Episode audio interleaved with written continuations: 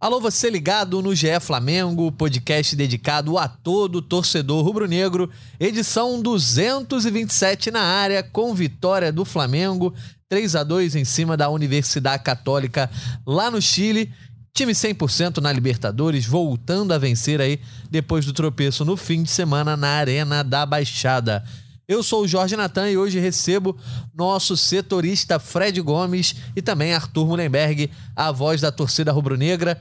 Vamos começar então de um jeito diferente, porque eu vi muitas opiniões aí divididas sobre a atuação do Flamengo, também muitos elogios e muitas críticas.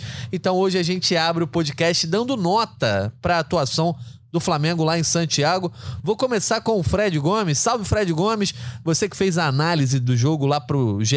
Globo. Qual foi a sua nota? Se você pudesse atribuir uma nota aí para a atuação no geral do Flamengo, qual nota você daria? Nota 6,5, Natan. Bom dia para você, um abraço para o Arthur. Desculpa, eu sei que estamos aqui 11h47 da manhã. Sei que não é para falar em horário, mas eu gosto, eu quebro o protocolo, não estou nem aí. Só explicando para o torcedor aí que eu estava acabando de subir uma nota do sub-20. Flamengo não venceu o Vasco, abriu 2 a 0 mas sofreu uma virada. É verdade que aos 36 minutos do primeiro tempo ia fazendo 3 a 0 com o Mateusão, mas o gol dele foi mal anulado. No lance seguinte, o Vasco fez o primeiro e começou uma reação, mas estamos aqui para falar de profissional e não da base. E repetindo, Natan, minha nota é 6,5. Acho que o Flamengo tinha um jogo para golear o adversário fraco. Sei que Paulo Souza disse que não é fraco, mas a Universidade Católica é fraquíssima, não à toa é nona colocada no Campeonato Chileno. Mas eu vi boas coisas, então também não vou dar uma nota fraquinha, não. Vou ficar com 6,5. Boa, 6,5, então tá na média aí. Quero saber se o Arthur Mullenberg vai ser um professor, né? O cara que vai dar nota maior ou menor do que o Fred Gomes. Seja bem-vindo, Arthur Mullenberg. Tua nota para essa atuação do Flamengo na noite de quinta-feira. Bom dia, Natan, meu amigo. Bom dia quem está ouvindo. Bom dia, Fred Gomes, o arauto das boas notícias. Porra, o Vasco deu a virada no Flamengo. Quer assim, tu quer tá acabando com a minha sexta-feira, cara. Minha quinta-feira já foi desesperada. Mas tudo bem, eu vou na sua nota, seis e meio também, porque foi a primeira vitória do Flamengo naquele pulgueiro lá. Mas, tirando isso, merecia uma nota vermelha. Sou um professor rigoroso nisso daí. O Flamengo foi ridículo. Não tem papo de Paulo Souza dizer que o time era bom, não. O time é uma merda. O time do Chile muito fraco. O Flamengo ficou devendo, mas pelo menos trouxe os três pontos, que é o que vale nessa competição carnívora como a Libertadores. E qual é o grau, então, Arthur, dessa atuação para você? Foi pior que 6,5? Não, eu fico com seis e meio porque eu estou no fechamento com o Fred Gomes, com as boas notícias de Fred Gomes. Tá bom, então vamos de seis e meio. Eu vou ficar também aí com seis e meio, quase sete, né? Eu acho que o Flamengo foi bem ofensivamente, defensivamente deixou muito a desejar. Temos muita coisa a falar sobre esse jogo. Você que nos ouve aí no GE. Globo também, todos os agregadores. A gente está aqui para comentar é, sobre a partida, mas antes vamos fazer um comentário geral Gramado pasto, né, gente? Como é que pode um gramado daquele na Copa Libertadores e teve influência direta no jogo, né, Fred? O Arão escorregou, quase que o Flamengo leva um gol naquele lance, enfim, outros, outros lances que o Flamengo poderia ter marcado. O próprio, a própria Universidade Católica também parece não estar tá acostumada a jogar num, num gramado tão ruim. Então, eu acho que o primeiro comentário que a gente tem que fazer, para mim, é sobre isso. E algo que não é específico desse jogo, mas a ausência do VAR na fase de grupos da Libertadores também é meio complicada, né, cara? Verdade, Natanzinho. Assim, acho que o campo atrapalhou. Talvez os jogadores pudessem escolher melhores, melhor as chuteiras, mas isso aí é com eles. Eu nunca coloquei uma chuteira depois de velho. Depois que eu engordei no jogo bola tem muito tempo, mas nunca usei chuteira de profissional. É, mas, enfim, Acho que a ausência do VAR é vergonhoso mesmo para uma competição que distribui prêmios altíssimos, mas acabou não, não, influenciando, né? Os gols do Flamengo em posição legal, o, o gol da, da Católica, perdão, quase que eu chamo de Laú ontem, um monte de gente veio me dar porrada no Twitter porque eu falei que o Flamengo nunca tinha vencido a Católica lá no Chile, nunca venceu, o pessoal confunde com a Laú. Eu fui mais um a confundir com a Laú aqui. Mas o gol dele estava impedido, porra. Na imagem deu para ver que estava impedido um pezinho ali do, do Zam, Zam, Zampedre, né? O camisa 9. Ele estava impedido sim, mas os gols do Flamengo não tiveram problema. Né? Tem que ter VAR, não pode, não pode acontecer isso, vergonhoso. Mas eu sei que você ainda está nesse assunto de gramado, vale e tudo mais, mas. Mas já pode emendar aí, se você quiser falar, se o gramado também não atrapalhou justamente porque o Flamengo se movimentou bem ofensivamente. E agora, nessa primeira parte, a gente. Vamos falar das coisas boas, né? Já que o Arthur reclamou que você só está trazendo notícia ruim, falar das não, coisas boas. O que, que você viu de bom aí, é, apesar do gramado ruim, o Flamengo conseguiu se, é, se movimentar bem, criar boas chances. Poderia ter feito até mais gols ainda no primeiro tempo, né? Ah, Natanzinho, eu gostei mais uma vez muito do Pablo, muito firme, cara. Que, que zagueiro que o Flamengo trouxe. Óbvio que a gente não pode exagerar nesse início de, de trajetória dele, mas o cara muito bem, ainda comete uns errinhos bem bobos por falta de ritmo, mas muito pouco. Achei o cara inteiraço no jogo. É, o Bruno Henrique, a volta dele é a grande notícia do dia, sem dúvida. Entrou muito bem, movimentação excelente. Também errou muito passe por conta de falta de ritmo. Eu sei que o cara não desaprende por ficar três jogos fora, mas foi um período de recuperação longo, né? De uma semana e meia, duas semanas, desde aquela partida contra o Tajeres. Então, achei pô, a volta dele muito boa. Rascaeta, cara. O Rascaeta, no, no jogo que ele não se destaca, ele joga pra caramba. Ele perdeu um gol ali quando ele recebeu do. Esqueci do Thiago Maia. Thiago Maia fez um bom primeiro tempo. Ele perdeu um gol mole ali, mas ele jogou muito de novo. Ele dá muita opção, ele rouba, ele rouba bolas. Porra, a bola que ele dá pro, pro Bruno Henrique no segundo do Gabigol, no segundo gol do Gabigol é brincadeira. Então, cara, Flamengo ofensivamente excelente, o Ribeiro um pouquinho mais sumido, mas ainda assim muito importante na recomposição, tá no lugar dele. Acho que foi o jogo assim que ele deu uma queda nesse momento de evolução impressionante, mas mesmo assim foi importante. Então, ofensivamente, as boas notícias são muitas. Agora, depois a gente pode falar do meio-campo. Quando você quiser má notícia, a gente fala do meio-campo. Mas se você quiser, deixa, deixa primeiro para o Arthur. Deixa o Arthur falar mal aí, depois eu falo um pouquinho. É, o Arthur, quero saber também, se falando de coisas boas ainda, né? O Fred já citou aí. O Bruno Henrique e o Gabigol, acho que é, tem que ser sempre exaltados. É impressionante como eles funcionam e parece que na Libertadores há um encantamento especial, né? Por mais que joguem bem sempre, quase sempre, né, em todas as competições, quando é Libertadores parece que os caras têm a sintonia mais fina, né, Arthur? É, eles têm, os dois têm essa característica, né, cara, de funcionar muito na Libertadores. Eu acho que funciona muito aquele negócio do desafio esportivo. São dois jogadores muito influenciados pela importância do jogo. O Arrascaeta, mesmo, como o Fred disse, mesmo quando não se destaca, joga muito. O passe dele para o Bruno Henrique foi brincadeira, né? Surpreendeu muita categoria. Agora, a questão do gramado, gente. Pô, o gramado é uma vergonha, ok. Só que é uma vergonha para os dois. E eu acho que o escorregão do atleta não pode ser culpa do gramado, é culpa do atleta. Ou ele tem lá a opção de 18 chuteiras para ele, meu irmão. Bota a chuteira com trava de 10 centímetros, mas não dá o escorregão daquele no ataque, pô. Não pode isso daí. E isso aconteceu já em várias vezes em gramados bons. Acho que tem uma certa falta de atenção aí dos jogadores na escolha do próprio equipamento. Não acho, acho inadmissível um cara jogar desse jeito, futebol sério, levar o escorregão porque a chuteira está errada. Gramado é ruim, é verdade. Flamengo, acho que eu concordo com o Fred com os destaques positivos que ele fez. Achei ele um pouco bonzinho demais falando do Pablo, né?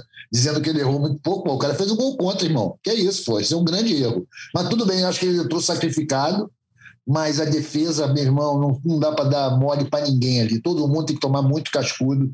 Uma coisa horrível a facilidade com que os atacantes do, do, lá da Católica entraram na nossa área durante o jogo inteiro. Foi um absurdo isso daí.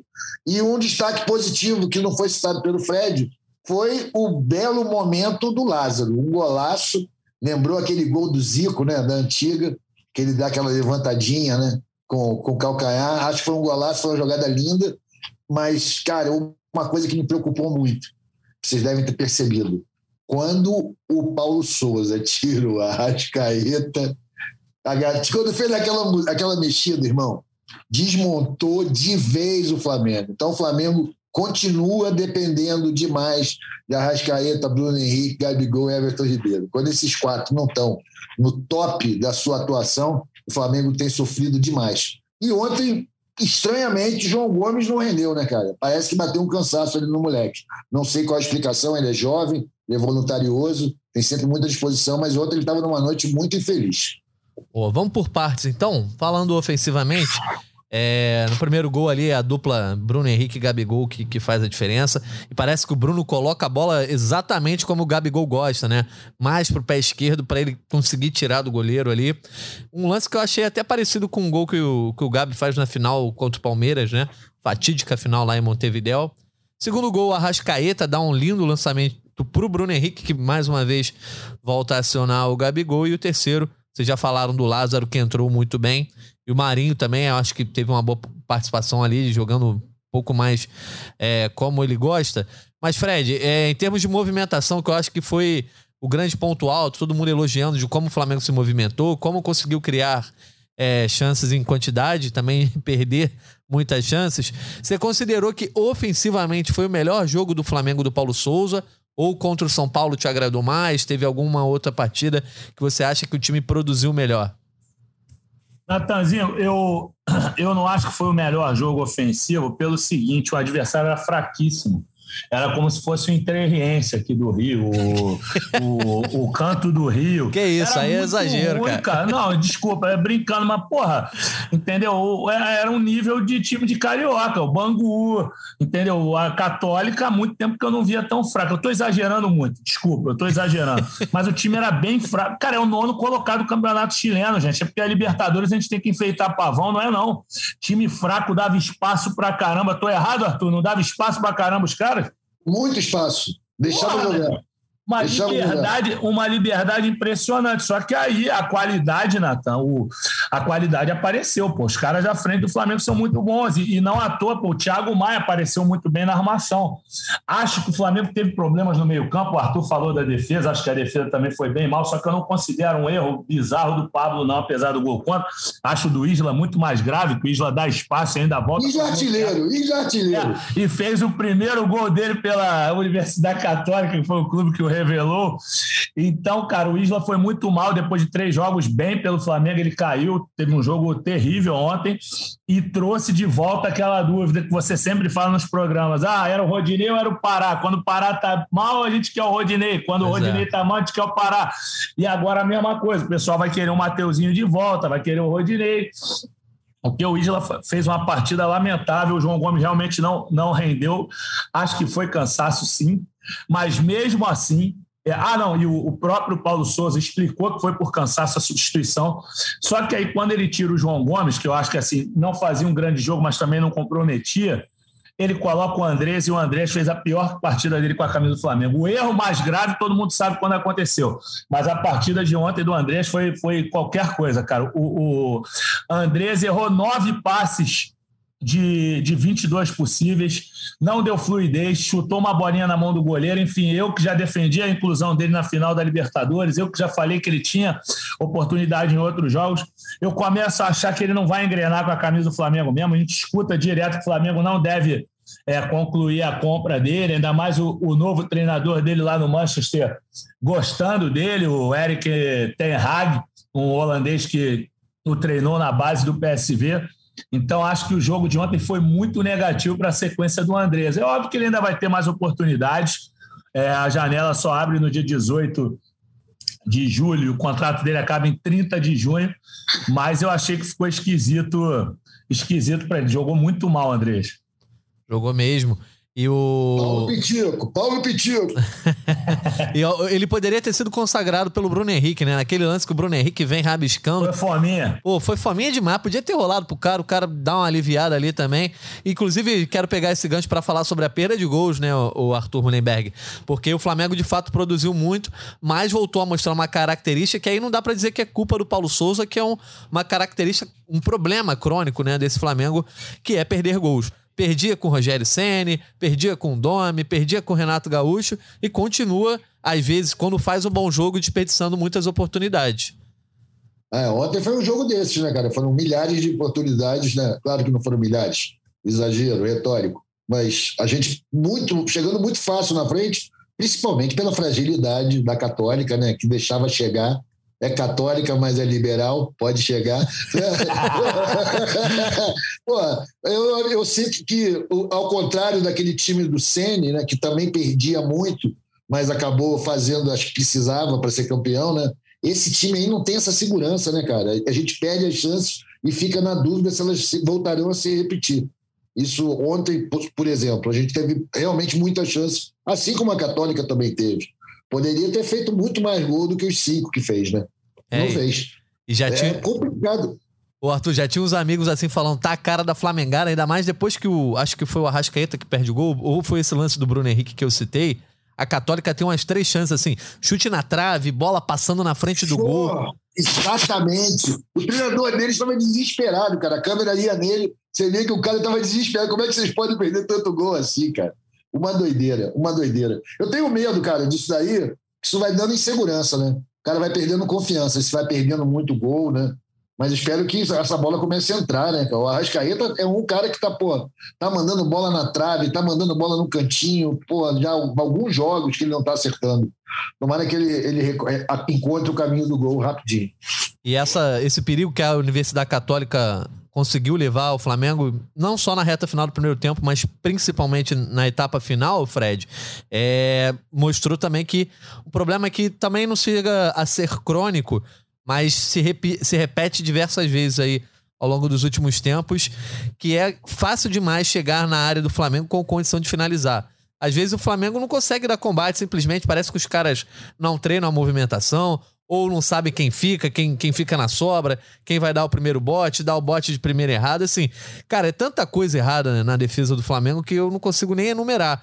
É, eu acho que enquanto a, a, a atuação ofensiva para mim foi muito boa, mas a atuação defensiva foi tão ruim quanto a ofensiva foi boa. Eu acho que ficou no mesmo nível, só que inversamente proporcional. Tô pegando pesado ou, ou realmente tem muita coisa a ser feita ainda para que o Flamengo encontre o sistema defensivo um pouco mais sólido? Ah, Natanzinho, eu acho que você não está pegando pesado, não. Acho que realmente o Flamengo deu, deu brecha para você falar tudo que você está falando, porque, por exemplo, o primeiro tempo do Felipe Luiz foi ruim. Eu acho que no segundo ele aparece melhor. O Arão também no segundo tempo. Mas por que eles aparecem melhor? Porque a Católica chegava toda hora. E pelo menos no combate eles foram bem. No combate eles foram bem no segundo tempo. Mas é porque havia um buraco no meio-campo. Eu, eu, até o pessoal aqui do Twitter discordou da minha análise, que eu botei que as trocas retraíram o Flamengo. Eu achei que o Flamengo chamou a Católica para o campo, sim, com as substituições do, substituições do Paulo Souza, porque o Flamengo perdeu ofensividade com, com a Rascaeta, perdeu pegada com o João Gomes, e os jogadores que entraram não tiveram a mesma qualidade, a não ser o Lázaro, que é um garoto que está em crescimento mesmo, cara que Flamengo, a não ser o Lázaro, cara, as entradas eu achei que não agregaram muito não. Mas o, o buraco ali no meio-campo, aquele problema ali, a, aquela segunda linha defensiva que às vezes sai e não volta, não recompõe da melhor maneira, os caras estavam encontrando espaço por ali e por isso chegavam muito facilmente ali na defesa, fora a avenida pelo lado do Isla que se viu ali, né, pelo lado direito.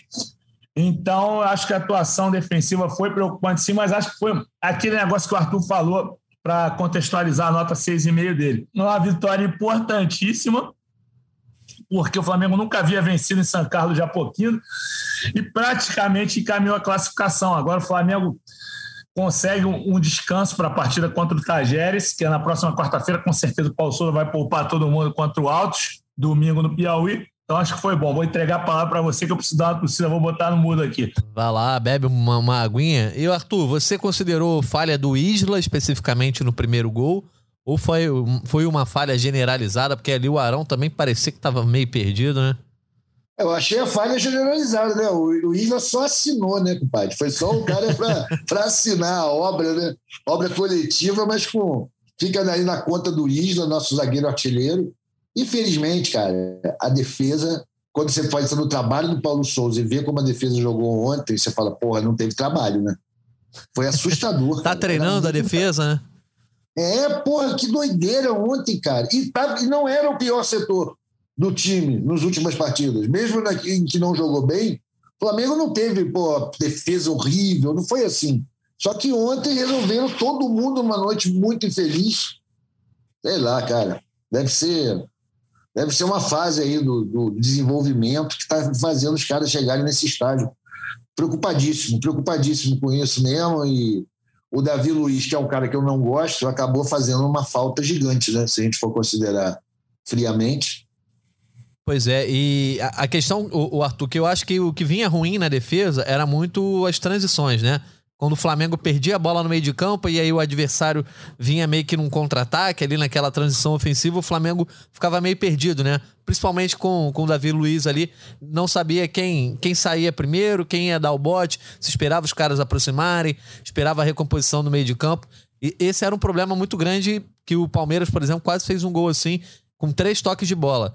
É, mas ontem o que me chamou a atenção foi que uma atuação ruim jogando de frente, com a zaga armada ali, cara. O primeiro gol da, da Universidade Católica é, tem, tem quatro jogadores do Flamengo dentro da área para dois do, da Universidade Católica, ainda assim. Tudo bem, teve um toque ali que acaba sendo surpreendente, né? Toque meio de calcanhar que abre a é, jogada. Foi, ali foi arte, foi arte. Mas assim, você tem quatro na zaga, você não pode é, deixar que dois jogadores um receba a bola livre a ponto de conseguir dar esse toque de primeira e o outro receba, consiga finalizar, escolher onde vai bater. Enfim, é, ontem me chamou bastante atenção. Eu acho que o grande problema talvez esteja sendo, né, o Fred? Esse balanço de Flamengo joga com a bola com três zagueiros e sem a, bola, é, e sem a bola defendendo, joga numa linha de quatro com Isla e o Felipe Luiz fechando.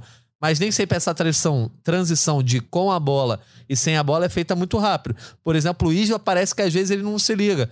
Pô, agora eu tenho que ser lateral, agora eu tenho que ser ala. E, e volto a dizer, galera pode achar que eu pego no pé, mas, cara, o Isla não, não pode ser titular do Flamengo hoje. O Mateuzinho voltando a estar disponível, ele tem que voltar urgentemente, na minha opinião. Na verdade, Natanzinho, assim, o próprio Paulo Souza, internamente, ele deixou claro que ele nem contava com Isla por questão de característica.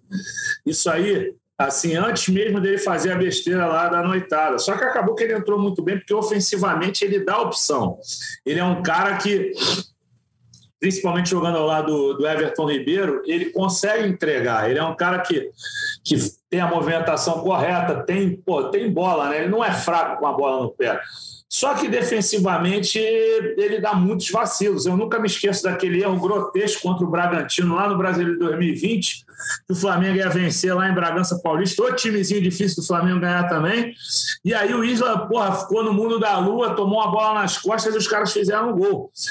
Então acho que ele sempre deixou brecha defensiva e, e, concordo contigo que isso pode estar embaralhando a cabeça dele na hora de fazer a recomposição, a transição, quando ele sai de uma linha de quatro para uma, uma segunda linha. É, a primeira, ele sai da primeira linha de quatro para a segunda linha de quatro né, do Flamengo. Então, cara, eu, eu concordo contigo. Acho que o Mateuzinho está para voltar, ele tem grande chance de viajar para o Piauí para enfrentar o Altos. E, assim, o Isla teve um momento dele, foi importante, parabéns, mas elenco é isso, entendeu? Ele teve oportunidade, mas acho que, que realmente o momento é do Mateuzinho. E depois o Flamengo tem que pensar num outro grande lateral para a direita, talvez, um cara para duelar com o Mateuzinho mesmo. Acho que o Wesley vai pintar com um bom lateral, me impressionou muito na base. Hoje foi desfalque contra o Vasco, não jogou porque viajou junto com o elenco profissional para a partida no Chile. Mas acho que o Flamengo tem que começar a pensar em lateral direito assim, porque não se sabe se vai renovar o contrato do Rodinei depois dessa queda aí de rendimento, esses vacilos dele fora de campo. Não sei se o Flamengo renova ou não. E o Isla com certeza não renovará. Então o Flamengo tem que pensar em mais jogador para a posição aí. Tá Rodinei tem perfil de jogador que o Joe Textor está atrás. O Flamengo trabalhar essa venda aí, se livra do Rodinei rapidinho, meu irmão. Brincadeira isso. Oh, muito... Agora, vem cá, vocês falaram do primeiro gol e tudo. Agora, aquele birimbolo que foi antes do segundo gol dos caras, aquele que a bola bateu na trave. Gente, os... tinha seis pessoas, tinha seis malucos dentro da área. Mas ninguém ia na bola. Todo mundo meio atarantado, né? Parecia que o jogo era na altitude, cara. Uma doideira isso. Foi impressionante é, mesmo. E antes disso, o Flamengo deu mole lá no campo de ataque, quando foi bater o escanteio. O Andrés pegou a bola, se enrolou com dois caras e dali eles começaram a sair. Depois o Marinho se enrolou também saiu o gol. Não foi culpa do Andrés, não estou dizendo isso. É, não quero ser injusto, mas ele teve o escanteio ali, ele, em vez de, de segurar a bola na bandeirinha, tudo bem que ele não recebeu na bandeirinha, como outros jogadores fazem, ele resolveu ir para cima dos caras, pentear a bola na frente da marcação e acabou entregando o ouro. Então, Flamengo, final de jogo, complicou a toa. Deu para ver que não ia sofrer a ponto de talvez ter um empate ali, eu digo nos acréscimos mas poderia ter tido uma, uma margem bem mais tranquila. Pois é. Agora vamos falar sobre o Paulo Souza especificamente, Porque o Fred até já pincelou isso, mas sobre as substituições que, que foram feitas pelo treinador aí nessa partida de quinta-feira. É, o Flamengo foi a campo com Santos, William Arão, Pablo, Felipe Luiz, Thiago Maia, João Gomes, Ribeiro e Arrascaeta. É, esqueci, obviamente, do Isla na direita. Bruno Henrique e Gabigol. E aí no segundo tempo entraram, na verdade no intervalo, já entra o Andrés no lugar do Gomes, e aí muita gente reclamou, mas ficou meio óbvio que era por físico. E o Paulo Souza confirma depois na entrevista coletiva. Aí ele faz um pacotão ali com 20 minutos, entre o Marinho no lugar do Ribeiro, o Diego no lugar do Arrascaeta e o Lázaro no lugar do Bruno Henrique, e fecha o jogo com o Pedro entrando no lugar do Gabigol.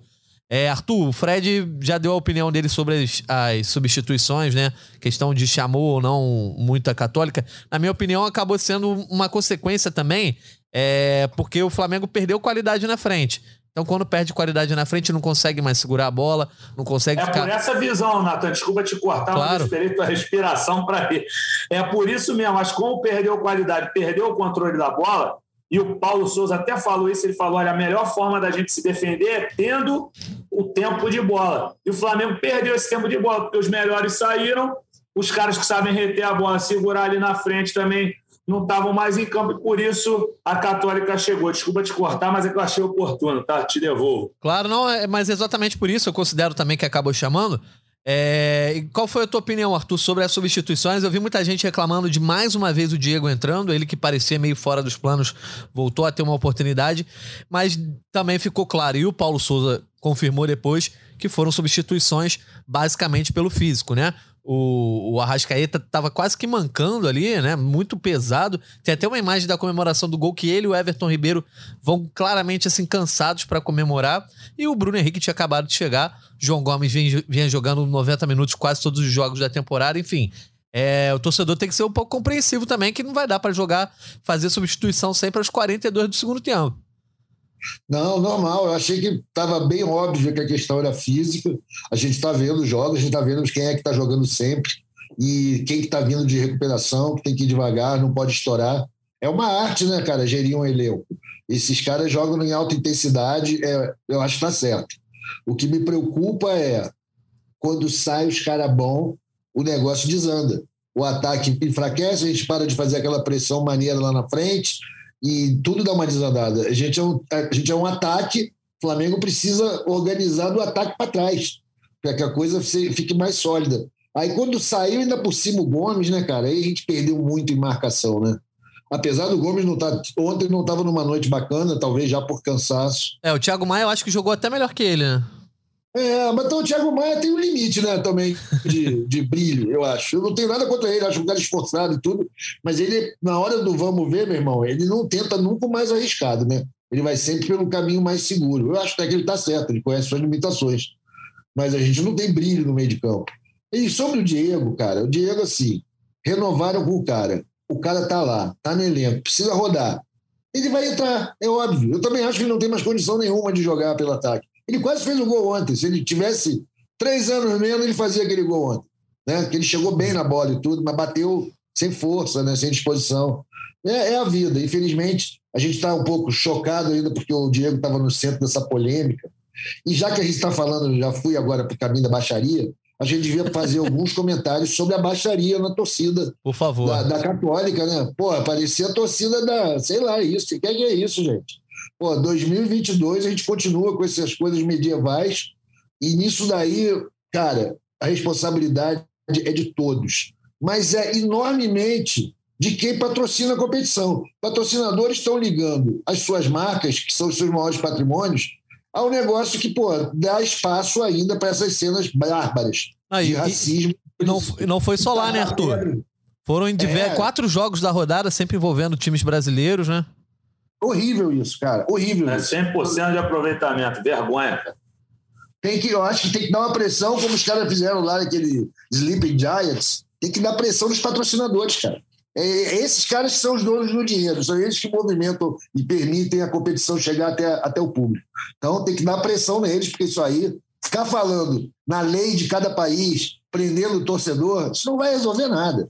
Tem que ser uma sanção mais forte quanto a esse tipo de movimento que a gente não está, o mundo não pode mais aceitar esse tipo de comportamento, nem de brincadeira, nem por folclore, nem na Libertadores.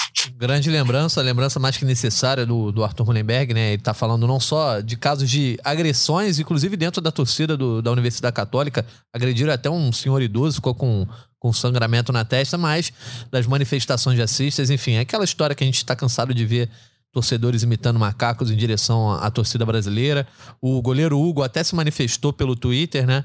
É, cobrando a Comembol. Inclusive, eu acho que os atletas têm que sempre procurar esse tipo de posicionamento. Então, lembrança mais do, do que necessária do Arthur Mullenberg. Para a gente então entrar na nossa reta final, ainda sobre o Paulo Souza, ele enumera algumas coisas, né, Fred Gomes? Que quando ele é perguntado o que, que o Flamengo tem que melhorar ainda, como é que ele avalia aí o Flamengo é, depois dessa atuação, enfim, o Flamengo tá tendo certa campanha irregular na temporada, né? Por exemplo, veio de uma derrota na Arena da Baixada.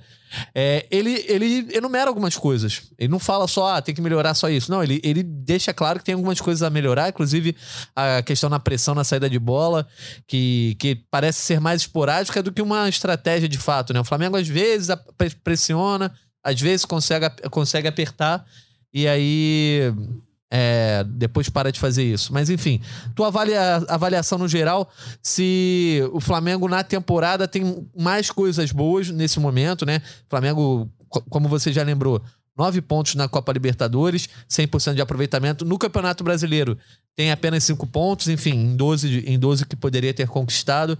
Então dá para dizer que é uma temporada irregular. Eu acho que é a grande palavra, né? A irregularidade desse Flamengo. Mas tem mais coisas boas ou mais coisas ruins aí dentro de um balanço que pode ser feito até agora? Ah, eu acho que você já matou irregularidade, 50-50. É, tem coisas boas e tem coisas ruins. Tem a, a demora para adaptação ao novo sistema, mas acho que enfim o Flamengo está se aproximando disso.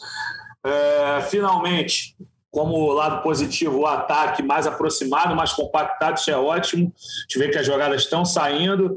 De coisa positiva, a descoberta, entre aspas, que não é descoberta para ninguém que acompanha o Flamengo, do João Gomes, que é um baita de um volante é, ele vem recuperando jogadores, recuperou o Lázaro, recuperou o João Gomes, está é, tá tentando recuperar o Thiago Maia, que oscila muito também, e outros jogadores, acho que ele está conseguindo, conseguiu dar uma sobrevida ali para o Arão, que o Arão vinha com início de temporada bem ruim, agora se tornou um cara importante de novo.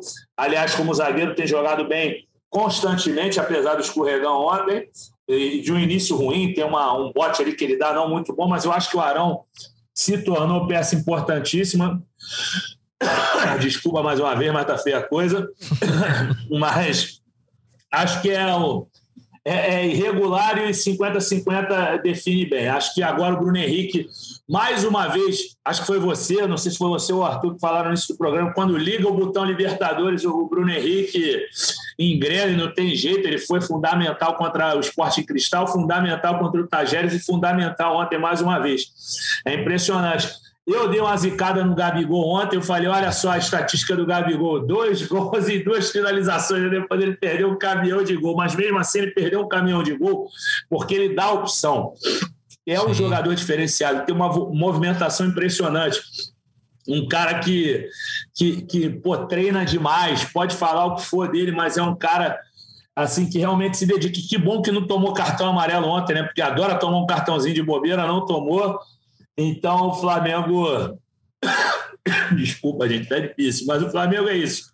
50-50. Vai, vai, vai, tomar uma água lá, Fred Gomes. Inclusive, o Gabigol, pra gente não deixar de citar, chegou a 26 gols é, na Copa Libertadores, 25 pelo Flamengo, um pelo Santos. E tá aí perto, tá? Ô, Natan, eu quero comentar essa parada do Luizão depois, mas deixa eu tossir aqui, depois você me chama. Isso aí a gente não vai deixar de falar, não. Bota pra fora, Fred. falar do Gabigol, desculpa te interromper, Natan. Vai Só lá. pra não esquecer isso, que é o seguinte. Hoje em dia, e no, ontem no jogo, isso foi muito claro, você guiar a tua noção de impedimento pela movimentação do Gabigol é mais seguro do que você ficar na onda do bandeirinha. Ontem ele, ele invalidou um ataque que era correto, o Gabigol estava atrás do cara, saiu no tempo certo e ele invalidou. E ele foi lá chorar porque era, pô, meu irmão, tu não viu que eu estava atrás? Ele se movimenta, ele saca mais do impedimento do que o Bandeirinha, meu irmão. Tá mais ligado no jogo, na última linha. Enfim, ele tá numa fase muito boa mesmo, o Gabigol, ele é aproveitamento, cara. Tu perde um monte de gol, tudo certo, mas meteu dois. E tá chegando lá, né? Tá subindo aí a escadinha, daqui a pouco vai ser um dos maiores, tá um pouco longe ainda dos maiores artilheiros da competição, mas a gente não sabe, né, quanto tempo, quantos Libertadores esse cara vai jogar. Parece que vão ser muitos. Exatamente, se continuar nesse ritmo, né? O, o Fred citou ali o, o, o, Luizão, né? Porque o Luizão é o maior artilheiro é, é da, brasileiro, né? Da história da Libertadores. Ele. E o, o Luizão já tinha provocado o Gabigol em certo momento, né? Falando que ele é melhor que o Gabigol, que o Gabigol Nunca fez 15 para, gols. Para, Luizão, para! 15 gols numa Libertadores, nunca tá jogou com infiltração, né? Nunca fez isso, nunca de fez Deus. aquilo. E o Gabigol deu uma provocada depois de fazer mais um gol, né? Disse que o Luizão vai ter que falar dele de novo. então comenta aí, Fred Gomes, o que, que você quer falar sobre isso? Porra, eu vi os dois jogarem, cara. Eu vi os dois jogarem, entendeu? O, o Arthur também viu. O Luizão era um baita artilheiro, cara oportunista arrebentou por onde esteve. No próprio Flamengo, já capenga, já machucadíssimo, ele teve muitas lesões na carreira. E ele chega no Flamengo pesado aos 31 anos, 30, né? Porque ele faz no final do ano, faz aniversário um dia antes do aniversário do Flamengo, 14 de novembro de 75, ele chegou em, em 2006 no Flamengo usou a camisa 111 em homenagem ao aniversário do clube. Ele foi importante naquele ano, fez gol em final de Copa do Brasil. Você pega aqui o currículo dele, não é mole não, meu irmão. O cara tem muito campeonato aqui, ó. Foi campeão paranaense, foi campeão paulista, aí foi campeão carioca pelo Vasco, é, ganhou Libertadores pelo Vasco, ganhou Libertadores pelo São Paulo, é, campeão mundial pelo Corinthians, naquele Mundial lá de 2000, é, ganhou o brasileiro pelo Corinthians. Só que, cara, se você pegar o currículo do Gabigol, com 25 anos, Gabigol faz 26 esse ano, já tem mais título que o Luizão. Só que o Luizão tem uma Copa do Mundo como reserva em 2002. É, isso aí foi brabo, né? E aí é que ele tira a onda por causa da Copa do Mundo. Mas, gente, olha, o Luizão era ótimo. Mas eu, eu vou até, pô. Eu, e você viu os dois jogarem também? Luizão que ajudou o Flamengo. Peguei, peguei. Isso. Ajudou o Flamengo a ser campeão em cima do Vasco lá. Ele foi importante, né? 2006 não, na Copa do Brasil. Copa do Brasil, importante. Fez gol na final, fez uma Sim. testada bonita dele lá. Se eu não me engano, o segundo gol, o primeiro foi do Obino, o Renato Augusto cobrou escanteio, o Obina pegou um sem pulo, um golaço, e depois o Luizão recebeu um cruzamento do Léo Moura e testou, golaço também, cara oportunista. Mas, meu irmão, Luizão e Gabigol não dá, cara. O Gabigol é muito melhor que ele, cara. O Gabigol tem mais movimentação. Porra, joga mais bola, joga de ponta direita se necessário, sai da área. É, são diferentes. Né? Provoca. Né? Meu irmão é ídolo. O Luizão, o Luizão, ele é assim, ele é um cara que pô, todo mundo sabe, o Luizão é grandão, cara. O Luizão, pô, foi ídolo do Vasco, foi ídolo do Corinthians, mas, porra, o, o, jogou um monte de camisa, meu irmão. Jogou com os quatro do, de São Paulo, jogou em três aqui do Rio, só não jogou no Fluminense, jogou no Grêmio. Porra, o Gabigol tem dois clubes no, no currículo. No Santos ele é ídolo, porque começou lá, fez coisas importantes, foi, teve artilharias aos montes, mas os títulos dele já no Flamengo, o cara já tem dois brasileiros. Aí a gente começa aqui, ó, já tem mais que o Luizão. Brasileiro já tem dois, Luizão tem um só. Aí, ó, Libertadores, Gabigol já tem uma, Luizão tem duas. O Gabigol tem 25 anos, lembrando. Estadual já tem três pelo Flamengo. Só aí ele já empatou com Calma aí, Luizão tem quatro estaduais na carreira. É isso aqui, ó. Quatro estaduais. Daqui a pouco o Gabigol pega. Entendeu? Então, pô, cara, não tem muita dúvida. É, o super trunfo dele é a Copa do Mundo mesmo. É, cara, mas como reserva, eu sei que Sofreu que, pênalti porra, contra a Turquia lá, cavou, né? Que é, não foi pênalti. Pênalti vagabundo também, né? Pelo amor de Deus. não foi nada. Mas eu falei que ia passar a palavra pro Arthur e não deixei, cara. Vai lá. Arthurzão, porra, o Gabigol é muito melhor que o Luizão, né? Pelo amor de Deus. Eu também acho que ele é muito melhor e acho que quando o Gabigol coloca as metas dele, ele não, sem desmerecer, porque foi um campeão pelo Flamengo, respeito também, pode falar merda que quiser, tá todo mundo tem o direito. Eu acho que o Gabigol não mira no Luizão, né, pai? O Gabigol deve mirar Alberto Spencer com 54 gols, o Fernando Morena com 37, né? Os dois astros do, do Penharol, que são os maiores artilheiros da, da Libertadores. Eu acho que ele tem. Dá para ele sonhar com esse, com esse tipo de, de número. Tipo 40, 50 gols. É, é só continuar trabalhando e jogando todo ano, meu irmão. Faltam, não, outra coisa, faltam né? três, outra só pra coisa. galera, só um parênteses, Fred. Foi, faltam três, claro. né, pro, pro Gabigol empatar. Eu acabei não citando ali quando eu falei do, dos números do Gabigol. Faltam três pra empatar com o Luizão. Sim, não, e, outra coisa, o Gabigol tem vários aí. Eu, eu fiz uma, uma, matéria recente aí, e, e assim, até de negócio de recorde do Gabigol, ele pisca o olho, ele respira, ele bate o recorde, entendeu? Então, ele está se aproximando muito do Índio, que é o décimo maior artilheiro da história do Flamengo. O Gabigol já está com 118. Faltam 26, cara. E se continuar nessa toada aí, vai pegar, cara. Pô, você pensar 26 gols para o Gabigol, tendo ainda 34 rodadas de brasileiro, obviamente vai ter ter suspensão e tudo mais, mas a, a Libertadores Flamengo com algumas babas agora no retorno. Esporte em Cristal no Maracanã, é, Universidade Católica no Maracanã, podendo pegar o Altos no Maracanã, de repente, se ele jogar o jogo da volta. O Gabigol daí para fazer. É, só contra esses três aí dá para ele fazer uns 12. Entendeu? Então, porra, chegar nesses 26 gols não é nenhum absurdo, não, igualar com o Índio. Acho que ele tem que mirar mesmo nos maiores artilheiros da história do Flamengo, e foi o que o Arthur falou também, nos maiores artilheiros da Libertadores, porque o, o Spencer tem 54. Faltam 28 para o Gabigol. Se ele jogar mais umas 3, 4 Libertadores, de repente ele consegue. Então ele tem muitos recordes para bater. Boa. Tá? Vamos avançando então aqui, porque daqui a pouco a gente tem que Vamos liberar aqui. Eu estou na cabine de gravação de no, do nosso da nossa redação do esporte aqui da Globo. É, pra gente, então, ir pra nossa reta final, só dar aqui a classificação da Copa Libertadores, né? Do, do, grupo do Flamengo, porque o Fred Gomes já, já passou o panorama aí do, da, da, da campanha, 100% de aproveitamento, campanha perfeita do Flamengo.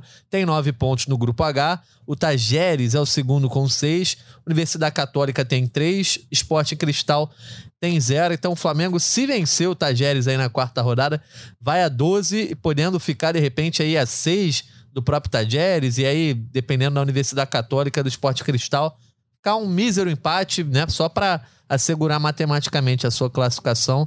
É, então, aí a, a, tabela é essa: o Flamengo pega o Tajeres aí no dia 4, né? Na quarta-feira que vem. Depois recebe a Universidade Católica no dia 17 no Maracanã e fecha no dia 24 contra o Sporting Cristal, também no Maracanã.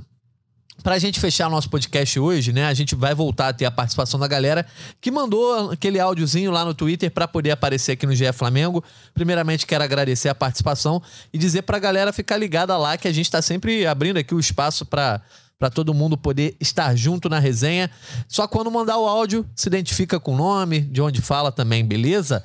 Fred e Arthur, o primeiro áudio de hoje é de um rapaz chamado Leonardo.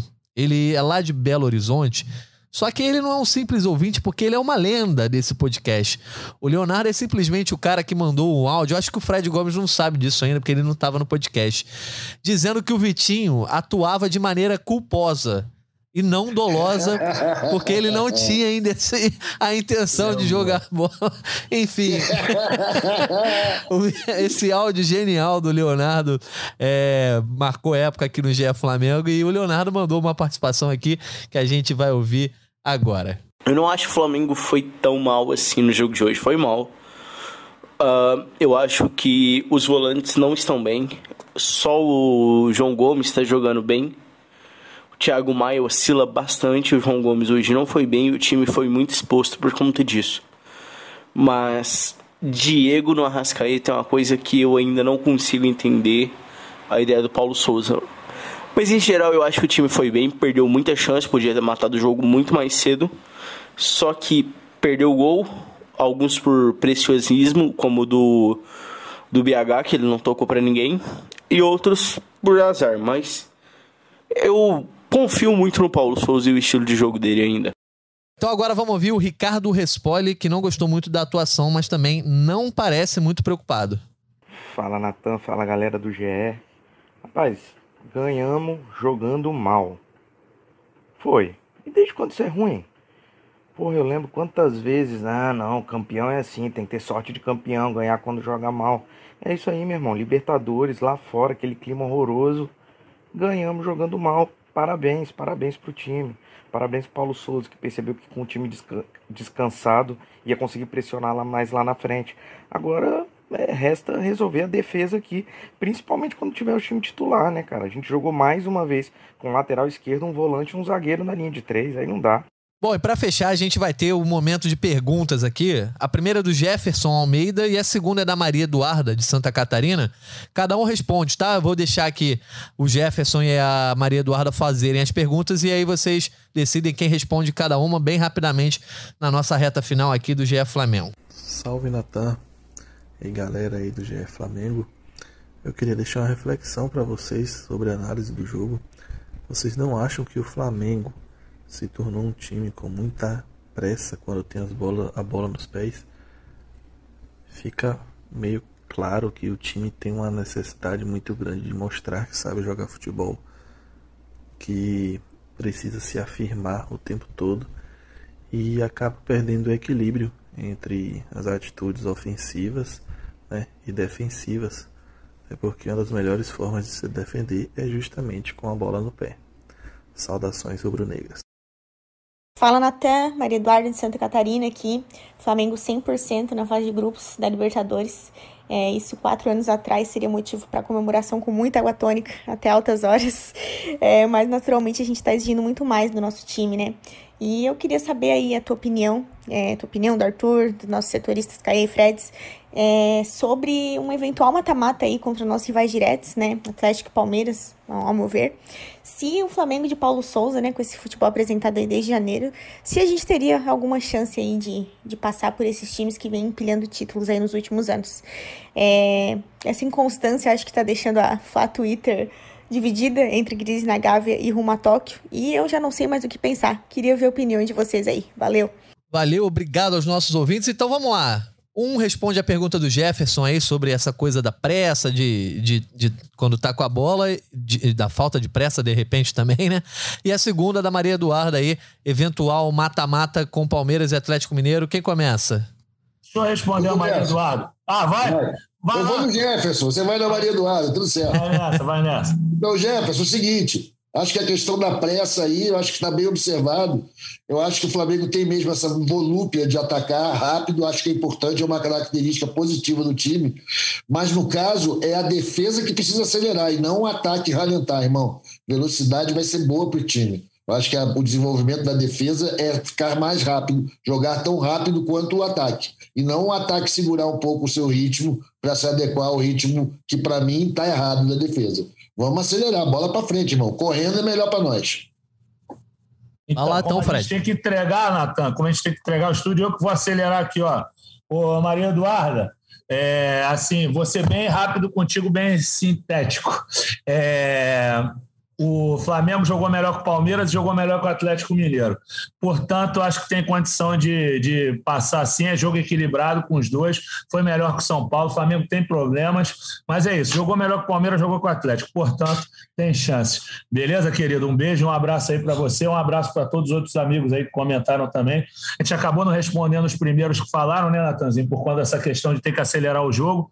Mas eu concordo aí com a maioria aí. Agora eu já esqueci já o que os outros falaram também, mas um abraço para eles dois, entendeu?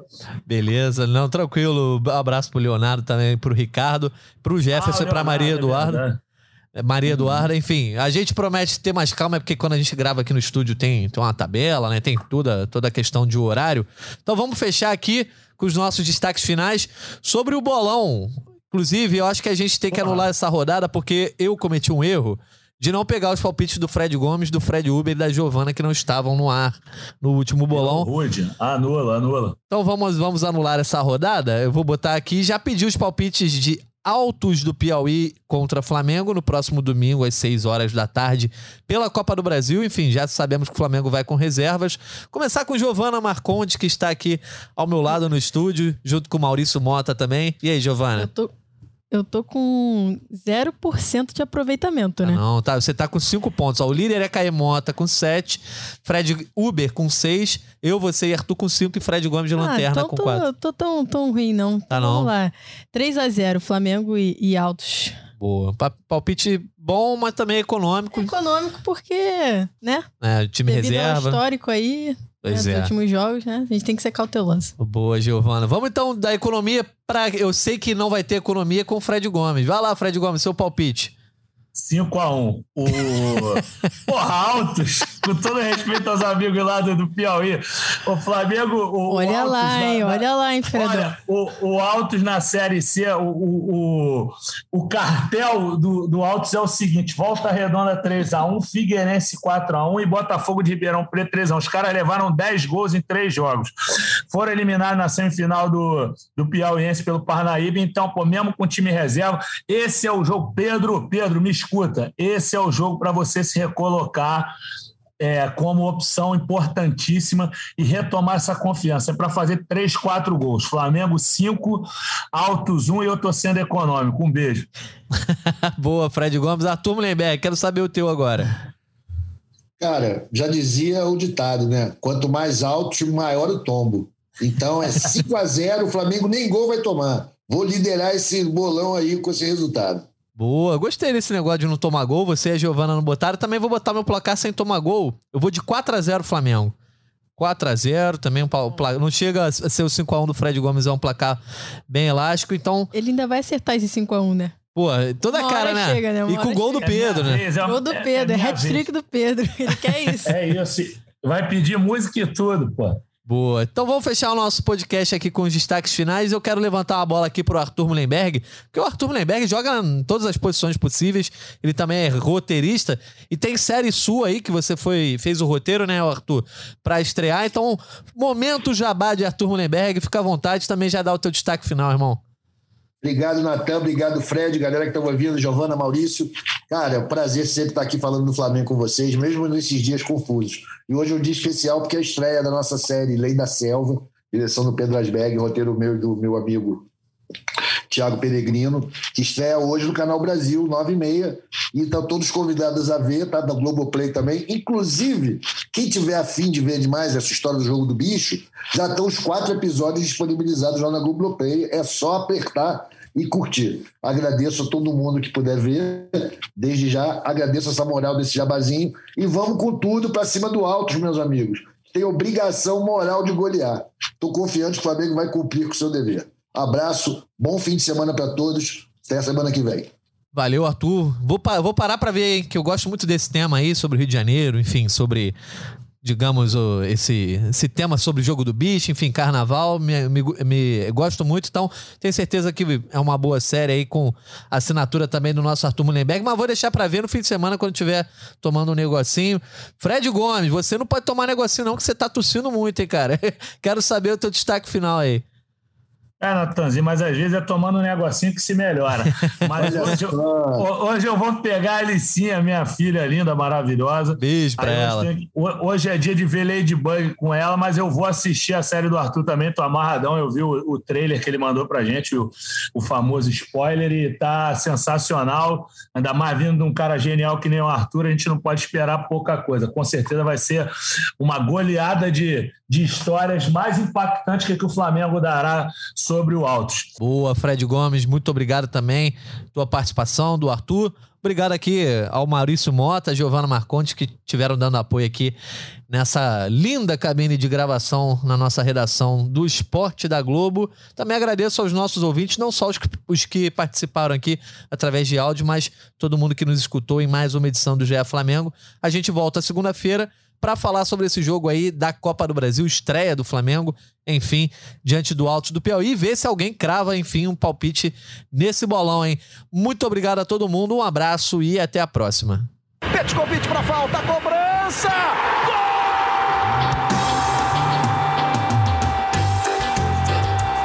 É o GE Flamengo.